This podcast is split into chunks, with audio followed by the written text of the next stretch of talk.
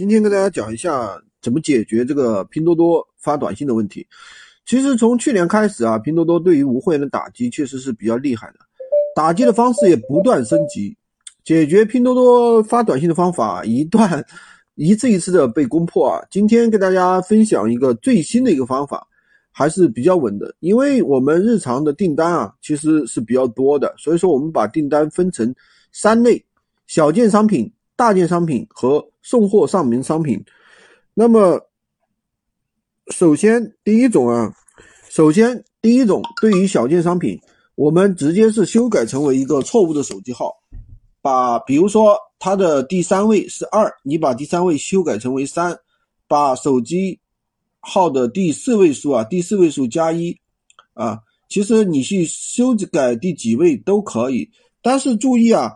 这个里面有一个注意点，最好不要修改后四位，因为现在啊百分之九十的订单快递都是放在驿站了。那个如果说你修改后四位的话，就影响客户取件。那这时候有人会说啊，顾客如果收不到取件码怎么办呢？快递放到了蜂巢怎么办呢？其实，其实啊，客户在订单里面也是能看到的，所以说对于大部分的客户是没有影响的。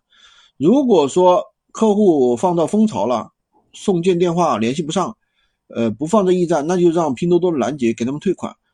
就是如果说你订单比较少的话，就可以用第二种和第三种方法，可以把订单的签收率啊提高到百分之九十以上。如果说你是大件商品，那么手机号码我们还是按照上面去修改。第二步呢，我们还会把正确的号码写在地址里面，但是写在地址里面不要直接去写。直接去写的话，拼多多还是会发短信的。那所有的手机号都是带一的，你把一的话用 L 替代，把零的话用 O 替代，这样的话就不会发短信了。按照上面的方法结合啊，你的这个签收率就会提高更更多了。那么还有一种呢，就是送货上门的件。送货上门件的话，就是我们做了更深入的优化。这种方法的话。不仅针对于送货上门的，也可以针对于大件商品。如果说你利润比较高的一些商品的话，这样操作基本上没什么问题了。就把号码改成自己的啊，有客有快递联系你了，你就告诉他联系你的联系那个地址栏你的电话，这样就可以了。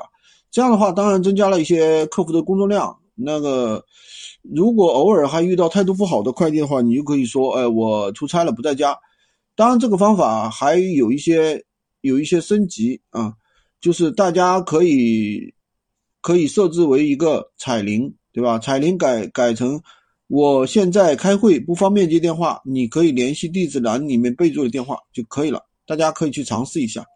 其实啊，大家只要思想不滑坡啊，这个方法总比困难多。任何事情都有解决的方法，就是说不要动不动就说哎无货源不能做了，怎么怎么样。对吧？只要认真去做，一定能找到方法。如果说你现在还非常迷茫，不知道怎么去操作，那可以可以在评论区留言，也可以加我的微，我提供一对一的扶持，一对一的指导。我的微是三二零二三五五五三五，找我获取闲鱼快速上手。